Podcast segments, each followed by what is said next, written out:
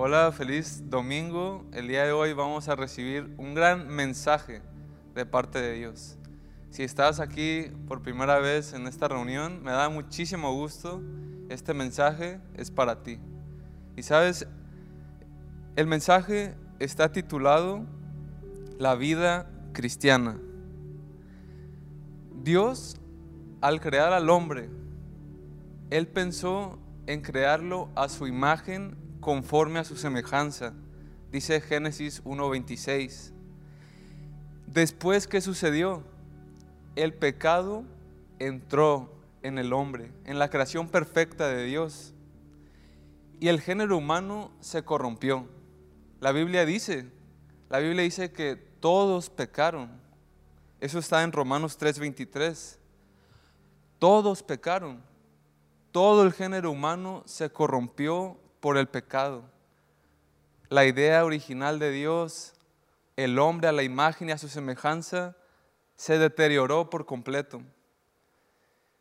Romanos 5:19 dice que la desobediencia de uno solo hizo que muchos desobedecieran, pero por la obediencia de Jesús, Dios declaró inocentes a muchos. A través de un hombre, Adán, llegó el pecado. Pero ahora a través de Jesucristo, por su obediencia, dice que Él nos declaró inocentes a todos, a todos los que habíamos pecado contra Él. Ahora, el apóstol Pablo, algo interesante es que en Colosenses 1.15 dice que Jesucristo es la imagen del Dios invisible. En Jesús está representada la idea original de Dios al crear al hombre.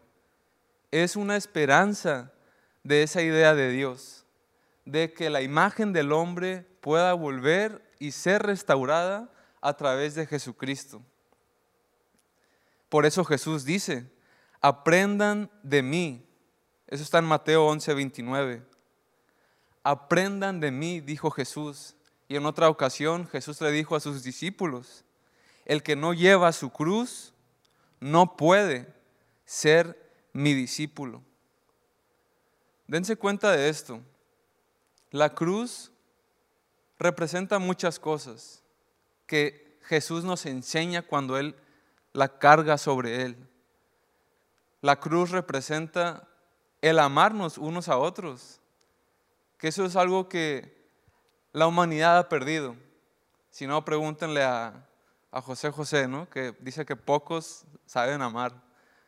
Entonces, esa es la realidad que hoy Jesús quiere hacer volver a nuestras vidas. La idea original de Dios al crearte a ti y al crearme a mí. Durante toda su estancia en la tierra, Jesucristo nos enseñó y nos modeló la verdadera vida, la vida original diseñada por Dios. Y Él nos la modeló.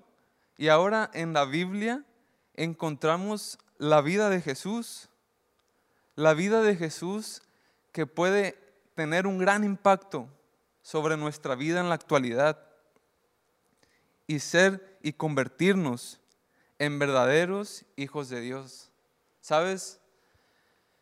La palabra cristiano se escuchó por primera vez cuando los discípulos, después de la muerte y la resurrección de Jesús, empezaron a vivir su vida natural, normal. Y había tanta gente que los identificaba diariamente y podían ver a Jesucristo en ellos. Y por eso les llamaron cristianos. La primera vez que los llaman cristianos fue en Hechos 11:26. Pudieron ver a estas personas idénticas a Cristo en su forma de vivir. Entonces podemos decir algo. La vida cristiana, como es el título de esta enseñanza, fue fundada nada más y nada menos que por Cristo. Y esta vida fue nada más y nada menos la idea original de Dios al pensar en crear al hombre. La pregunta del millón es, ¿es difícil ser cristiano? ¿Sabes? No es difícil. Tiene que ser difícil. Si no, déjame decirte que no es vida cristiana. La vida cristiana Jesús nos la modeló. Y repito, Él dijo, el que no lleva su cruz no puede ser mi discípulo. Hay tantas cosas que tenemos que aprender de Jesús para convertirnos en verdaderos cristianos, seguidores de Cristo. Por eso no de balde Jesús dijo, ¿no? En Mateo 16, 24, en otra parte dice, si alguno quiere venir en pos de mí, niéguese a sí mismo, tome su cruz y sígame. Sabes, yo estaba reflexionando en otra cosa, en algo eh, que yo pensaba y cómo hay veces que a nosotros nos gusta lo fácil, generalmente. Pero para otras cosas, eso sí, nos encanta decir, mucho me he esforzado hasta llegar aquí. O he trabajado muchísimo para llegar hasta donde estoy hoy. Y nos encanta la comodidad, lo fácil, pero también sabemos que si nos incomodamos, entonces alcanzaremos grandes cosas. Y son como eh, ironías de la vida que tenemos. Pero sabes, la vida cristiana es incómoda, es difícil, pero muy satisfactoria. Esa es la vida cristiana que Jesús nos está presentando. Consiste en la autonegación constante y la obediencia dedicada a la palabra de Dios. Y déjame decirte algo, la obediencia dedicada a toda la palabra de Dios. Aquí el cuestionamiento es, o ¿qué nos puede facilitar este proceso? ¿Sabes? Para poder obedecer los mandamientos de la Biblia, primero tenemos que conocer las promesas de la Biblia. ¿Por qué? Porque el estar consciente de las consecuencias favorables de obedecer a Dios y recibir sus promesas, entonces esto nos motivará a obedecer la Biblia. Es sencillo, por eso la Biblia dice, la fe es por el oír y el oír por la palabra de Dios. La fe genuina, la fe de la que estamos hablando, la vida cristiana de la que estamos hablando nace cuando tú y yo estamos conscientes de las consecuencias favorables de obedecer la palabra de Dios, que es recibir sus promesas. Como dicen muchas personas, no, hay, no hay una promesa cumplida sin un mandamiento ejecutado. Y esa es la bendición de conocer las promesas de Dios. Que somos obedientes y somos motivados a esa obediencia. Entonces, podemos decir que la diferencia entre la vida cristiana y una religión, escúchame muy bien,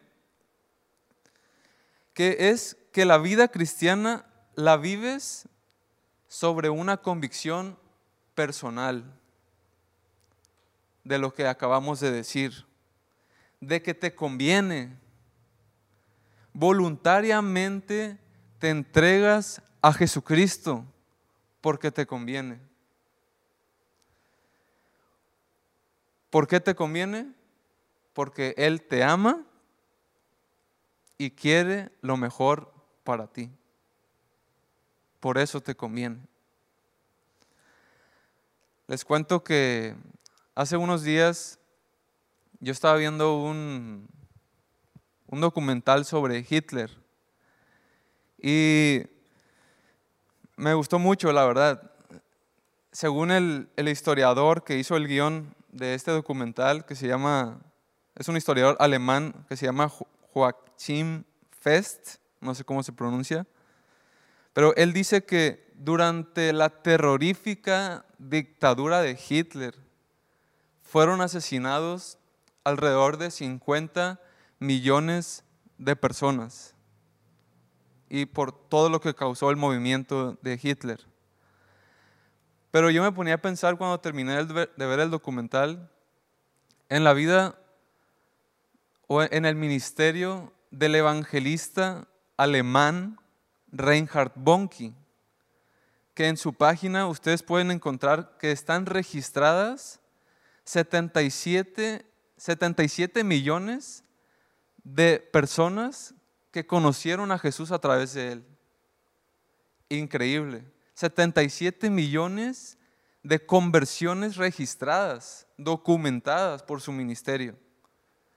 Y sabes, yo pensaba, bueno, el mensaje, o más bien eh, este mensaje esperanzador que tenía Hitler y que tenía Reinhard Bonnke, pues los dos eran esperanzadores, pero solo el Evangelio que predicó y que habló Reinhard Bonnke pudo salvar vidas.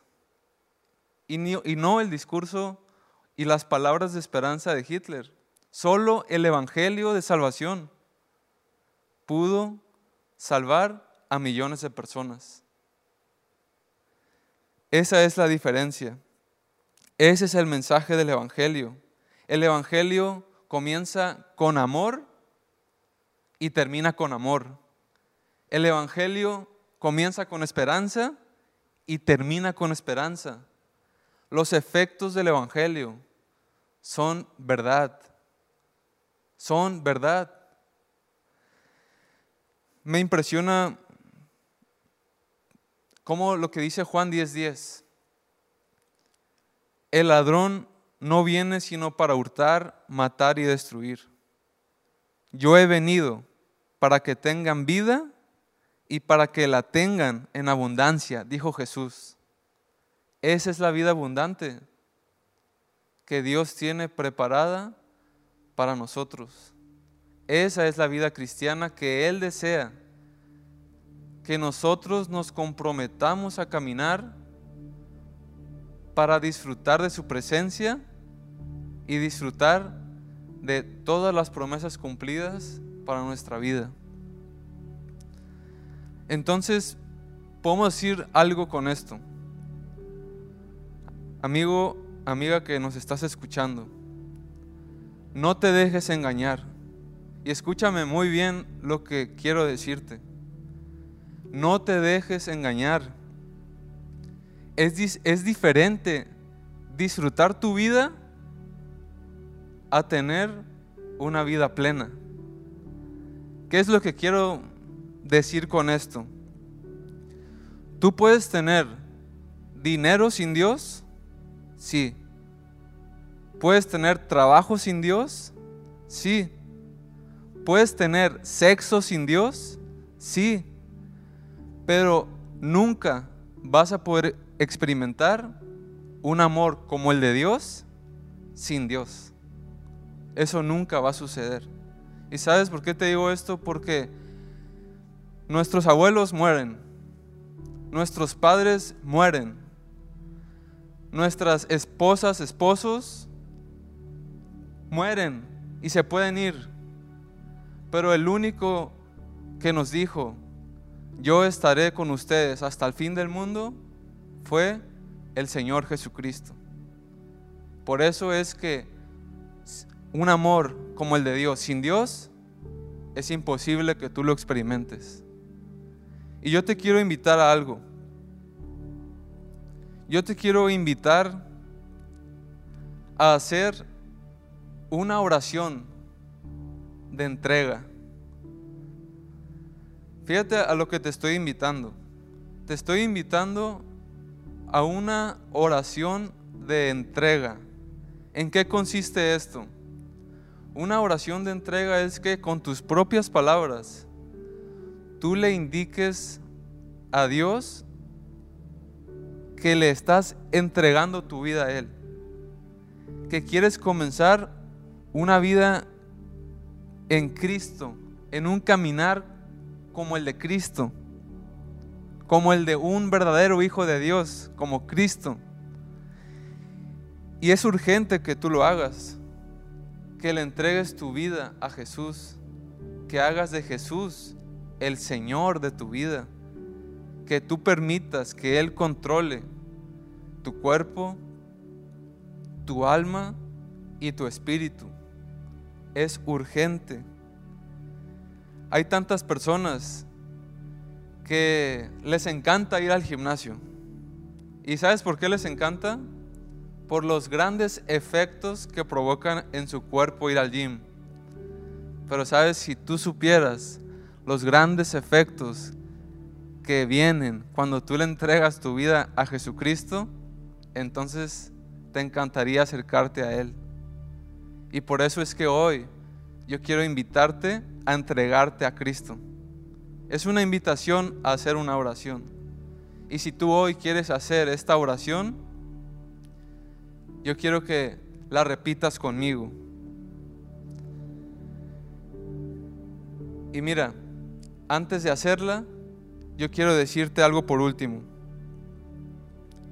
El primer paso para entregar tu vida a Jesús se llama arrepentimiento.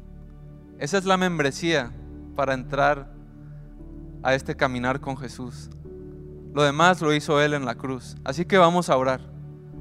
Cierra tus ojos ahí donde estás, en tu casa, y repite conmigo esta oración. Señor Jesús, el día de hoy yo quiero rendir mi vida a ti. Quiero entregarme. Quiero que tú te conviertas en el Señor de mi vida, de mi cuerpo, de mi mente, de mi espíritu. Y quiero caminar contigo. Quiero caminar como tú me enseñaste a vivir en la tierra. Y Señor, hoy te pido que me enseñes a través de tu palabra a modelar esa misma vida de Cristo en mi vida. En el nombre de Jesús. Amén. Ahora yo quiero orar por ti, si has hecho esta oración. Señor Jesús, yo te pido que cada una de las personas que hoy decidió entregar su vida a Jesús, te pido que tú desde ahora en adelante, Señor, les ayudes a caminar obedeciendo tu palabra, para que en la medida que ellos obedezcan tu palabra, reciban todas las promesas cumplidas que hay escritas en la Biblia, Señor. Ayúdalos, Dios. Ayúdalos a conocerte más, a experimentar genuinamente esta vida abundante que tú tienes, Señor. En el nombre de Jesús. Gracias, Señor. Gracias, Padre. Y gracias, Dios, por este tiempo que tú nos permitiste recibir esta enseñanza. Te pido que nos sigas motivando a toda la iglesia, Señor, a vivir como es digno de Dios, conforme a la semejanza de Jesús. En el nombre de Jesús. Gracias Señor. Amén y amén. Así que qué alegría que hoy hayas escuchado este mensaje y te motivo a que continuamente estés expuesto a la Biblia, que es el manual de nuestra vida. Nos vemos pronto.